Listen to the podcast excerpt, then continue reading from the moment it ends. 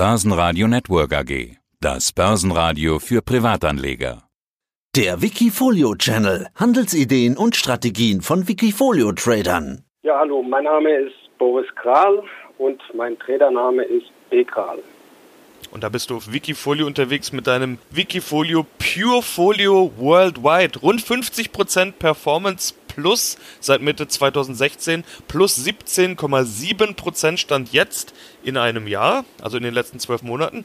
Das Interessanteste aber, du warst auf Performance allzeit hoch und dann kam der Crash, hat dich voll erwischt, wirklich steiler Absturz, danach aber auch wieder steiler Anstieg. Also das, was man in den letzten Wochen so oft gehört hat, diese V-Formation, die echte V-Formation, die sieht man bei dir fast. Du bist noch nicht ganz wieder auf dem Hoch, aber die Richtung ist, glaube ich, ganz klar. Wie hast du das erlebt? Hast du gewusst, dass deine Strategie funktionieren wird oder hast du da schon gezittert?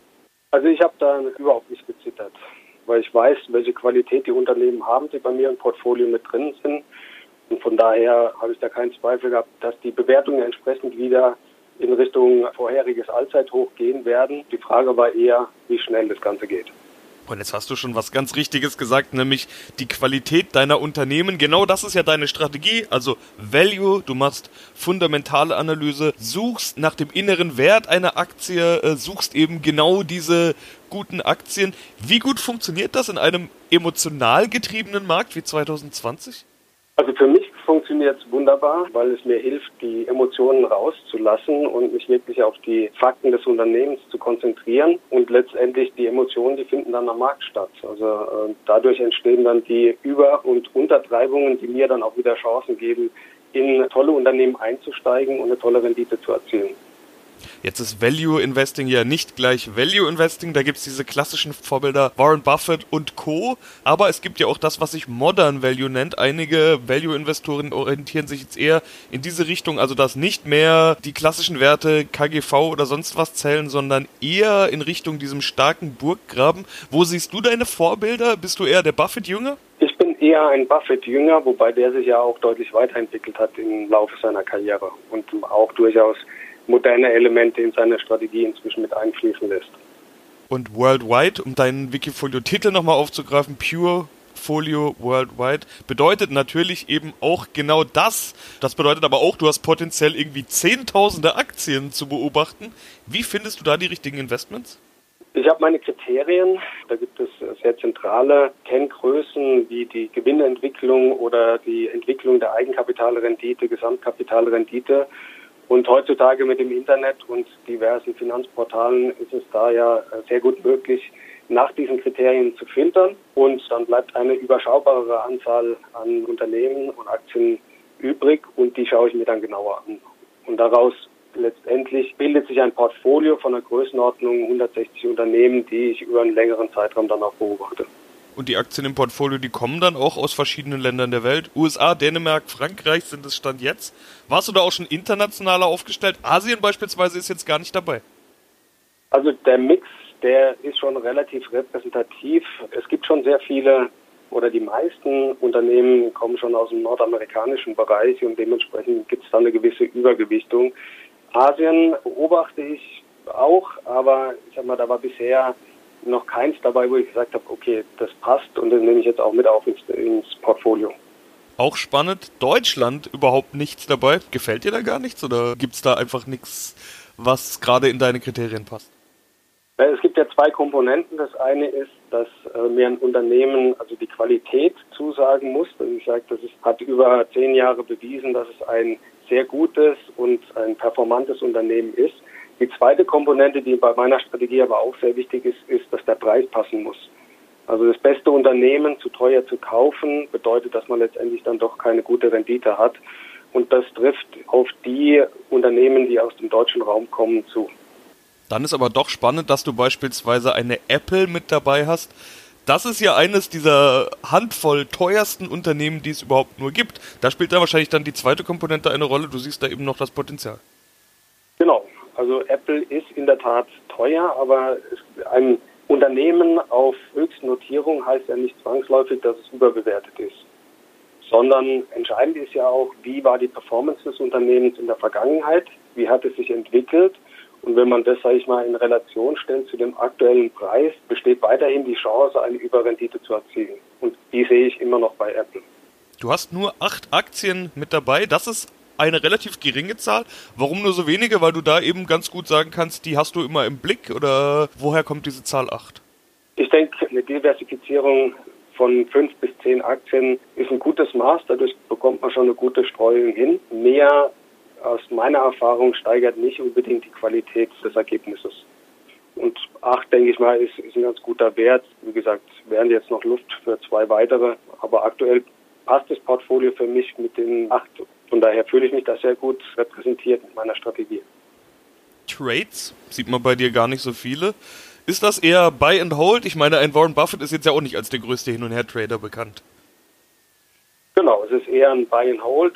Ähm, wie gesagt, ich beobachte die Qualität der Unternehmen kontinuierlich und werde eigentlich aktiv, wenn meine Parameter nicht mehr erreicht werden.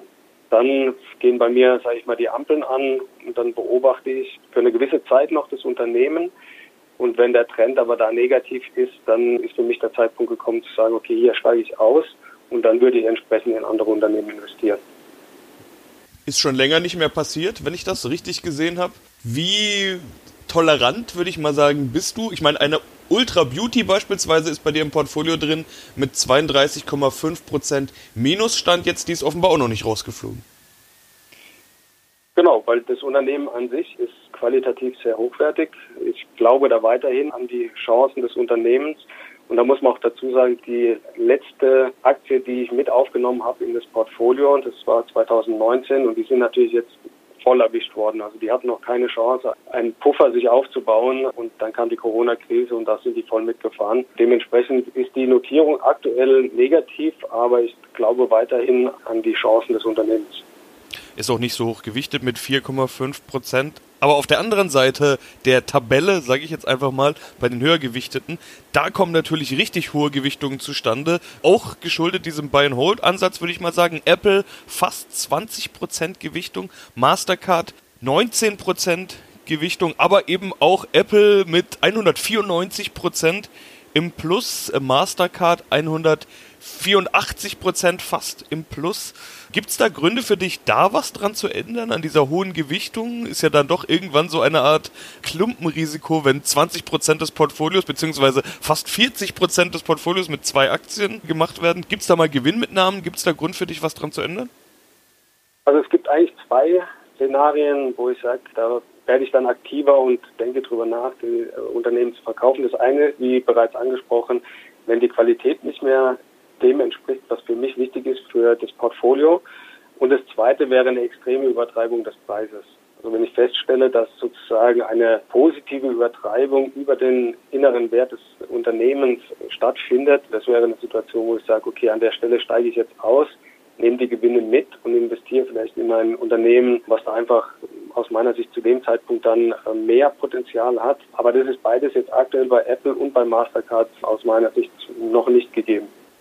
Deine Investitionsquote sind 100 Prozent. Okay, bei so wenig Aktien wird es auch schwierig, sich Spielraum dazulassen. Das bedeutet aber auch, du hast gar keinen Spielraum. Also was machst du, wenn dich jetzt was interessieren würde? Ist es dann eben doch die Zeit gekommen, mal Gewinne irgendwo mitzunehmen? Oder momentan kannst du ja gar nichts machen sozusagen? Genau. Ich habe anfangs, also das Portfolio gestartet ist, auch in der Cash-Position vorgehalten, um reagieren zu können. Aber letztendlich war meine Schlussfolgerung, dass das Ganze zulasten der Performance geht und habe mich dann 2019 entschieden, voll zu investieren, also keinen Cash vorzuhalten. Und ja, dann hast du absolut recht. Also wenn ich dann eine Option sehe zum Handeln, dann würde ich eine der bestehenden Aktien verkaufen und dann in eine neue investieren. Ich habe auch mal in deine Kommentare reingeschaut und gesehen, da ist echt schon lange nichts mehr passiert, aber der letzte Zeitpunkt, an dem du häufiger mal kommentiert hast, wo es fast schon so ein bisschen unruhig aussah, war vor der US-Wahl 2016. Okay, das war auch die Zeit, als dein Wikifolio noch gar nicht so lange gestartet war. Aber dieser US-Wahl hast du doch größere Bedeutung zugemessen. Jetzt sind wir 2020 ja wieder in einem Jahr, in dem eine US-Wahl ansteht. Ist das für dich eigentlich auch wieder ein ganz wichtiger Termin? Es wird sicherlich Einfluss haben auf die Börsen, aber das war jetzt auch wieder die Erfahrung aus 2016 Letztendlich gab es ein kurzes Zucken an der Börse und danach sage ich mal, gingen die Geschäfte weiter wie vorher. Letztendlich ist dann entscheidender, welche Qualität haben die Unternehmen, die in meinem Portfolio sind und weniger, wer wird zukünftiger US-Präsident oder bleibt der aktuelle Präsident äh, im Amt.